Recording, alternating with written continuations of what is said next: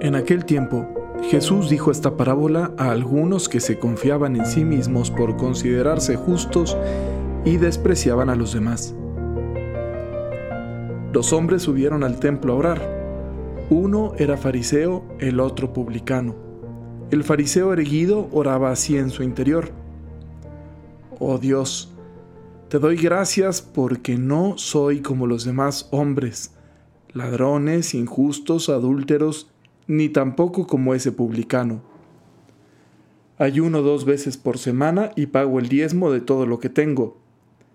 El publicano, en cambio, quedándose atrás, no se atrevía ni a levantar los ojos al cielo, sino que se golpeaba el pecho diciendo, Oh Dios, ten compasión de este pecador. Les aseguro que éste bajó a su casa justificado y aquel no, porque todo el que se enaltece será humillado, y el que se humilla será enaltecido. Había una canción, eh, hay una canción por ahí muy bonita, ¿no? Que tendrá lo pequeño que Dios tanto le agrada. Y mm, todos hemos hecho quizá la, la experiencia de, de llegar a la convicción de que a Dios le agrada la humildad. Pero ¿por qué le gustará esta actitud? Yo creo que una de las primeras cosas, o una de las cosas más evidentes, es porque la humildad le permite a Dios trabajar. Es decir, la humildad es el realismo radical.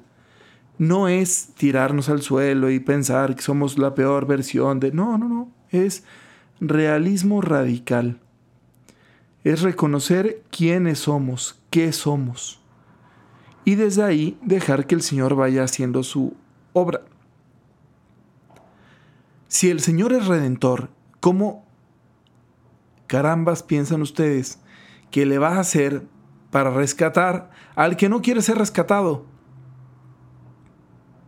Cuando una persona se está ahogando, yo me acuerdo de hace algunos años, me tocó, em, estábamos en, de vacaciones, cuando yo estaba en el seminario, y estábamos en un lugar de, cerca al mar, o sea, en un lugar que está en el mar.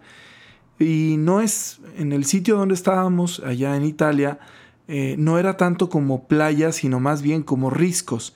Entonces, entre las piedras tú te metías a nadar, te aventabas en algún lugar donde se pudiera y después aprovechabas y salías junto con alguna ola y te agarrabas de una piedra y ya medio trepabas.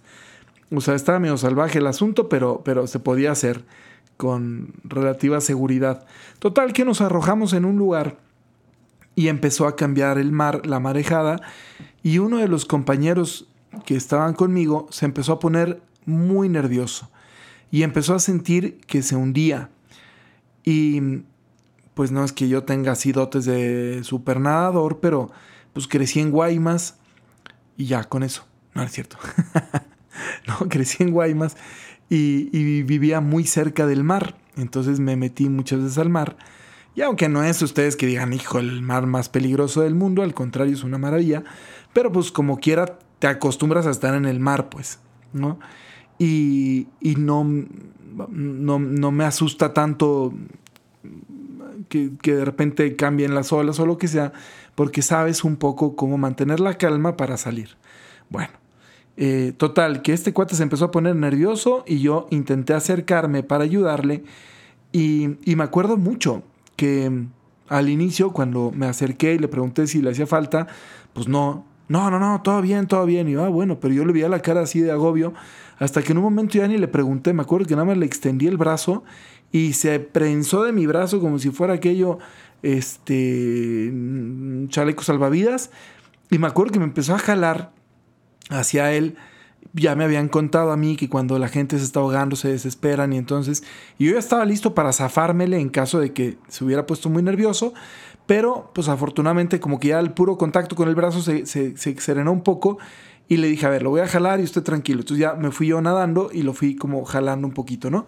Hasta que ya llegamos a un lugar donde ya literalmente lo puse, donde una ola lo podía arrojar a una piedra y ya salió. Eh, bueno, no hubiera yo podido hacer absolutamente nada si este cuate no hubiera accedido.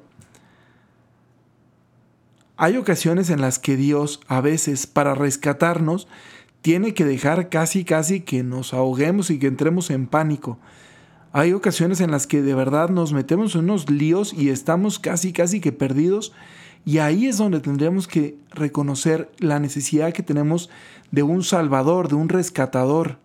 Esto nos pasa a todos todo el tiempo. El Señor sabe la cantidad de veces que me ha tenido que rescatar a mí. Pero para que me pueda rescatar tengo que saberme yo eh, necesitado de rescatación. no sé si de rescatación, ya lo sé, pero de rescate, ¿no? Es decir, yo tengo que reconocer que solo no puedo y que necesito de alguien que me eche una mano y que me saque del atolladero en el que me encuentro.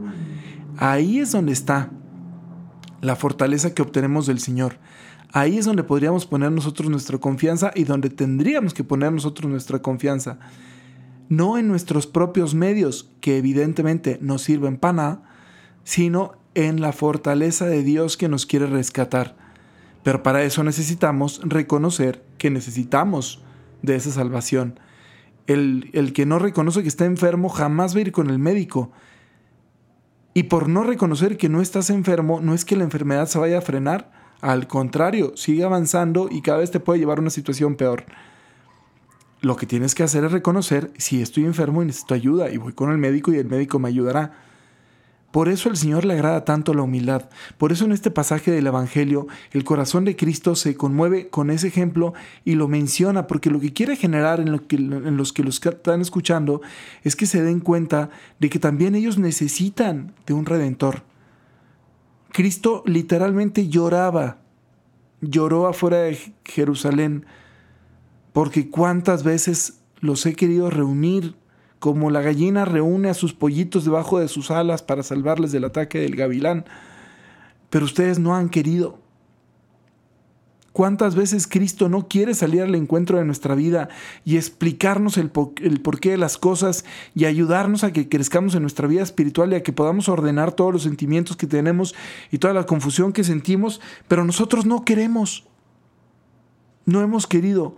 Y no hemos querido por falta de humildad porque sentimos que estamos muy bien.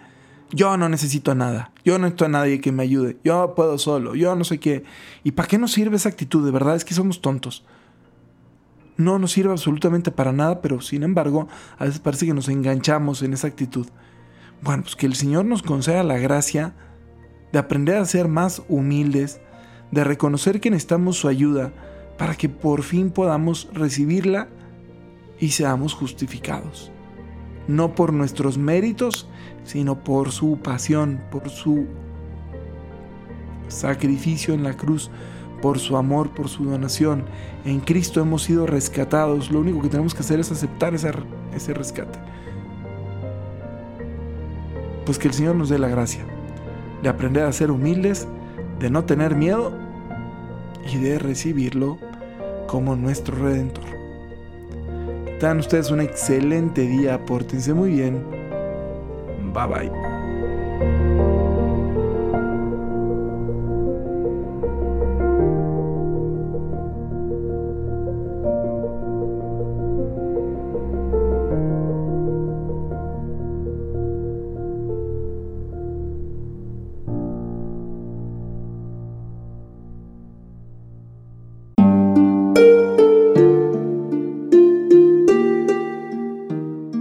Hola, ¿qué tal? Perdón por la interrupción, pero quiero invitarte a escuchar el nuevo podcast de Juan Diego Network que se llama Oraciones de la Noche. Ahí te voy a acompañar antes de dormir, así que no tienes excusa para no escucharlo. ¿Y qué vamos a hacer?